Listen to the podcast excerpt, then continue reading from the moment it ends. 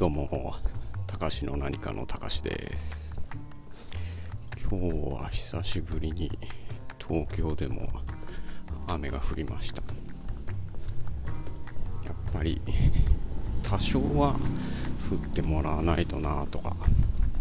思いますね。それでですね、えっと、LINE のオープンチャットとかでも少しぶっ込んでみたりしたんですけど、えー音楽っていうことについて少し話してみたいと思います。と先週の土曜日ですね、えっ、と、苗場で毎年やってるフジロック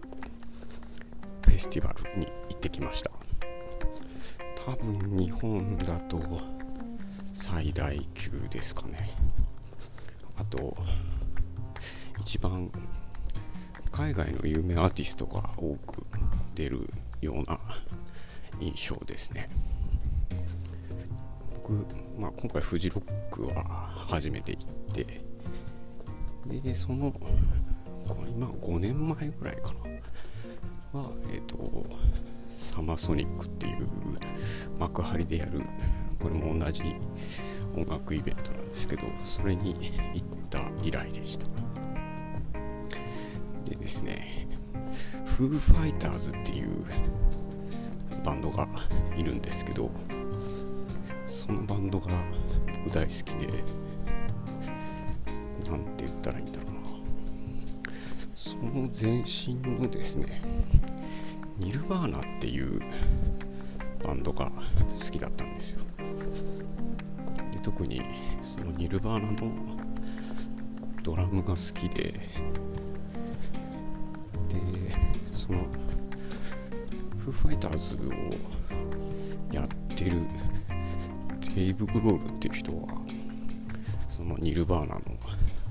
元ドラマーというかえっと解散しちゃったバンドなんですけどそこでドラムやってました。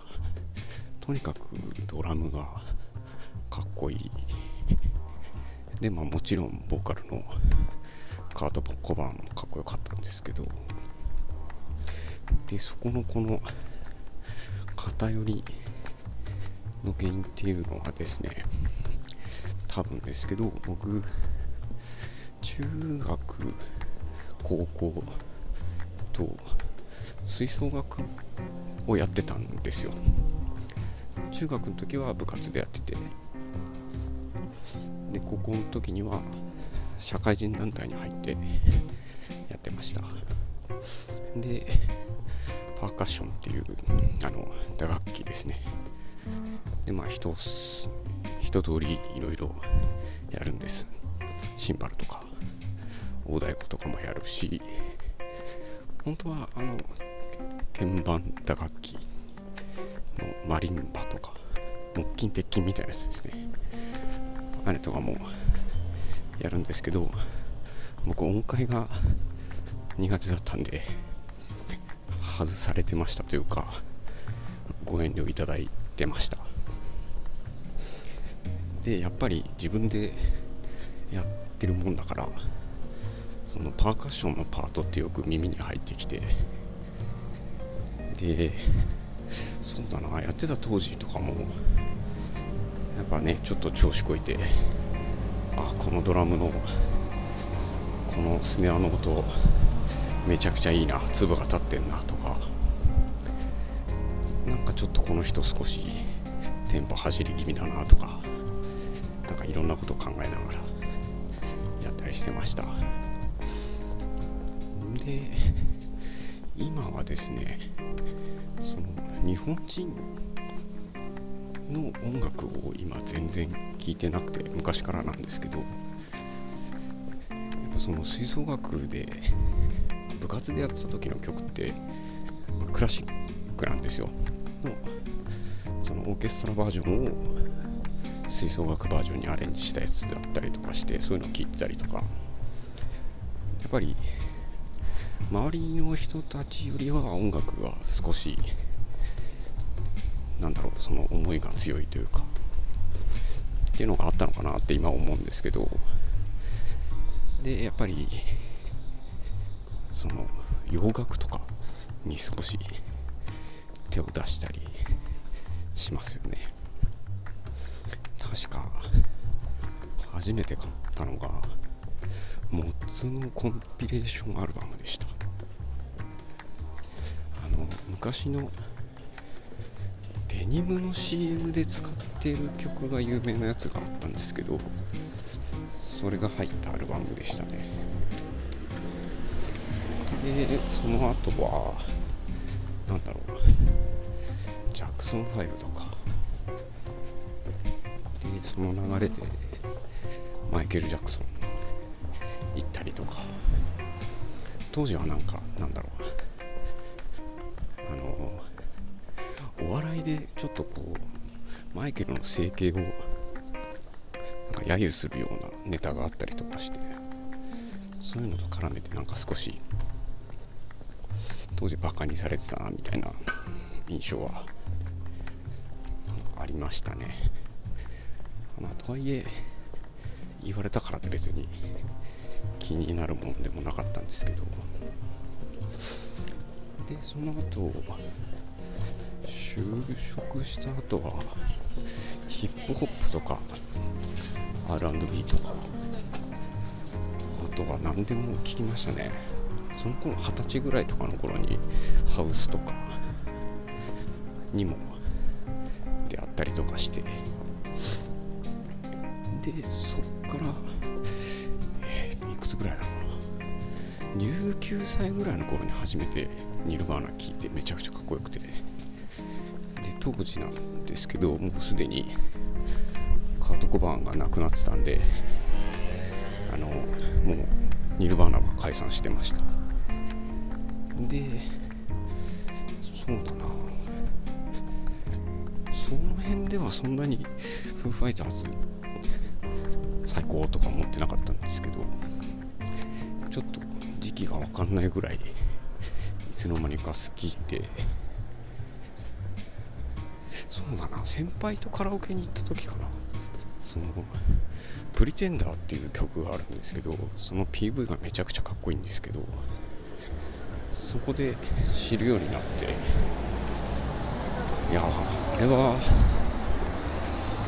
今見てもかっこいい。なんかそのロックってこうなんだみたいな僕の中ではですね。っていうのがあって。で紆余曲折あった結果今はもうフーファイターズ一筋ぐらいな感じですね。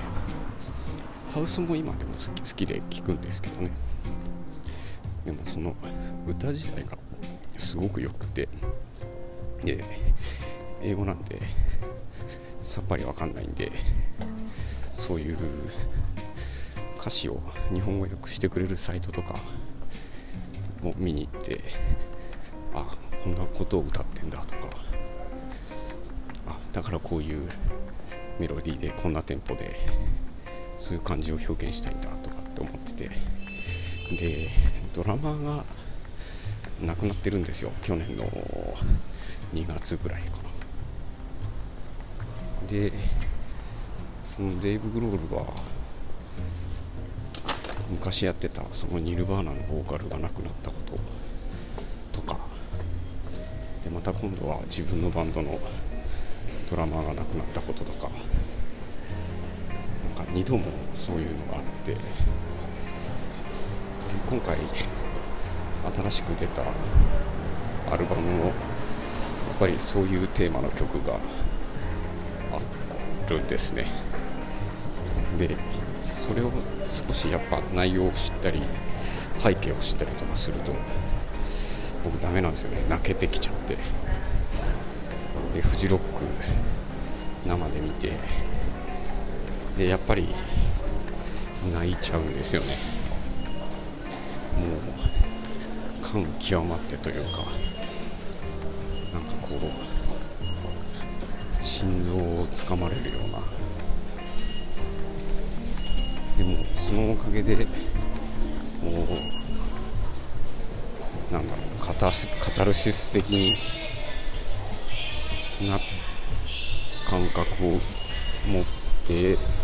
そのライブを聴けることができてそのドラマーの僕の中での追悼ができたなとかっていう気持ちになりました。いやでもとにかくかっこよかったですね。その一言です。ねもうだいぶ年いってるけどあんま声も出てなかったけどすごい大好きなバンドです。では今日はこの辺で。また。バイバーイ。